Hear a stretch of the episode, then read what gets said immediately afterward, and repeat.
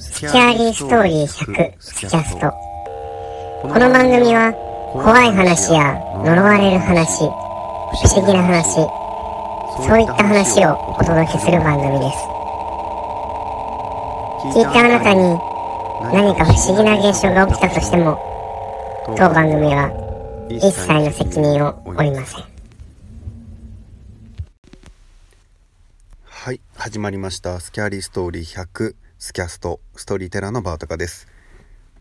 今回はみんなで怖い話を作っていこうハッシュタグミンコアというイベント、まあ、企画かな？企画をさせていただいて5つの質問を皆さんにさせていただきました。そして投票の結果決まった、まあ、投票結果を改めてご紹介させていただいて今回のみんなで作った怖い話を朗読させていただきたいと思います。まず1つ目は主人公の性別。これは女性になりました。そして2つ目怖い話の内容。これが、まあ、幽霊とか幽魔妖怪とかではなく人間の恐怖人コアになりました。そして3つ目主人公の、まあ、年齢層。そして、まあ、立場ですかね。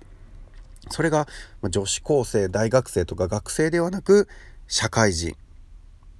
になりましたそして4つ目が、まあ、怖い現象が起こる恐怖体験をする場所というのが人気の少ない終電になりましたそして最後の5つ目こちらその終電に乗り込んだ時にそこに乗っていた恐怖を味合わせてくるものはこれが赤ちゃんの人形を持ったおばさんになりました。それではこの投票結果を聞いていただいて改めて回想していただいて今回のお話を聞いてみてください。タイトルはですねあタイトル考えてなかったんですけどそうですねストレス。今回のみんなで作った怖い話のタイトルはストレスでいきたいと思います。それではお聴きください。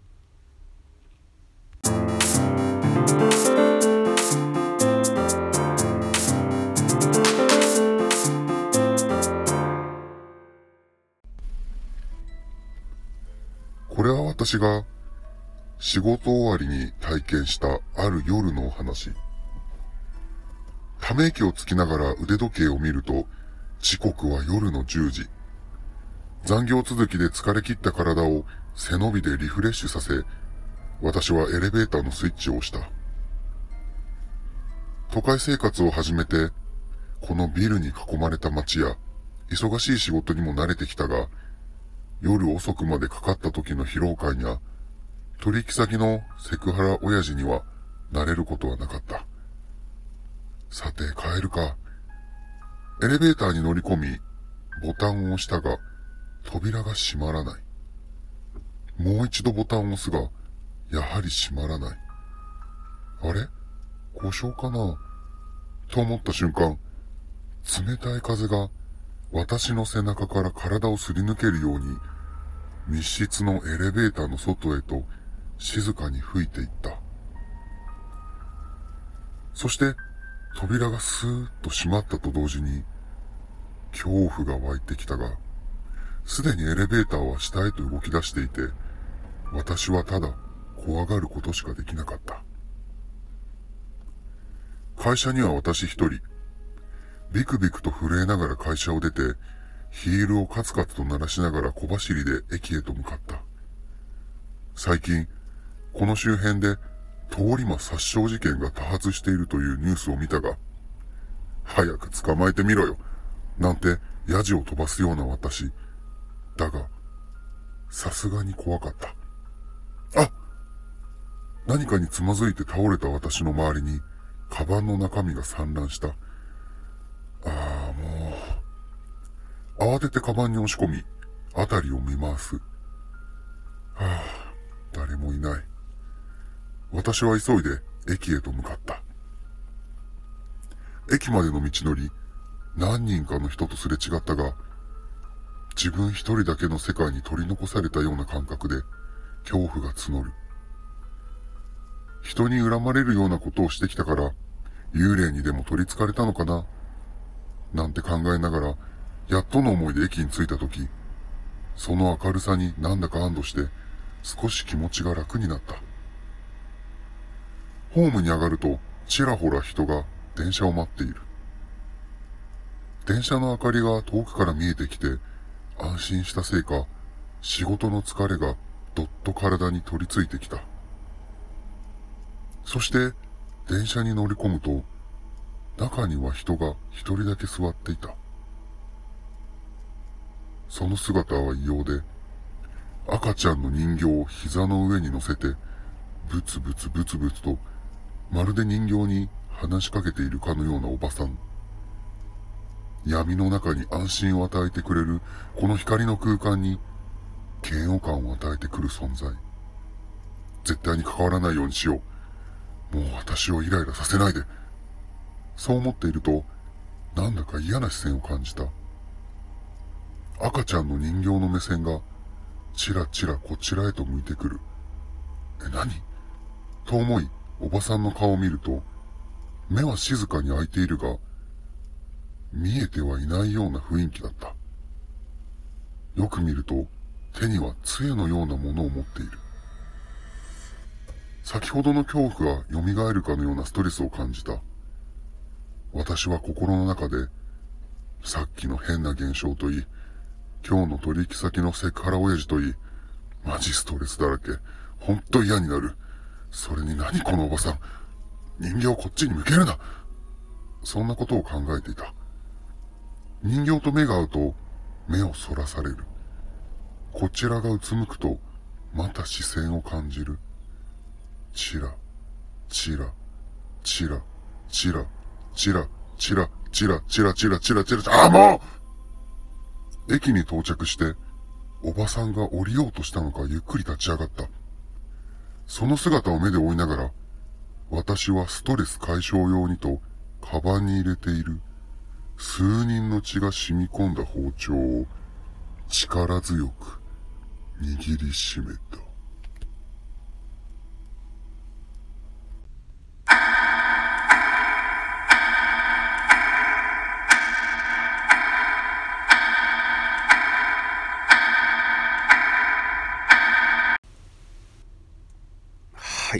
かがだったでしょうか？今回のお話ストレス。皆さんに投票いただいた投票結果をもとに怖い話を作っていったんですけどまあ投票の結果通りに最後に電車に乗っている人物を選んでいただいてそれがこう人間の恐怖になっていくのかなって考えつつこうどんでん返し的なひねりを考えて考えてひねってひねった結果こういう感じのオチになってしまったんですけれどもちょっと考えすぎてなんだろう後半無理やり感があったかなって途中に伏線を張りつつ最後に回収できてどんでん返しでびっくりさせられるような人間の恐怖そういった話にしたかったんですけどいかがだったでしょうか？自分で点数をつけるとすると、うん、まあ60点65点ぐらいかなと。文章を全て作り終えた後で何度も何度も読み返して修正もしてみたんですけれども、まあ、楽しんでもらえたら怖がってもらえたらなと思います。ご投票とそして今回のストレス。みんなで怖い話を作っていこう「ハッシュタグミンコア」のこのお話を聞いていただいてありがとうございました。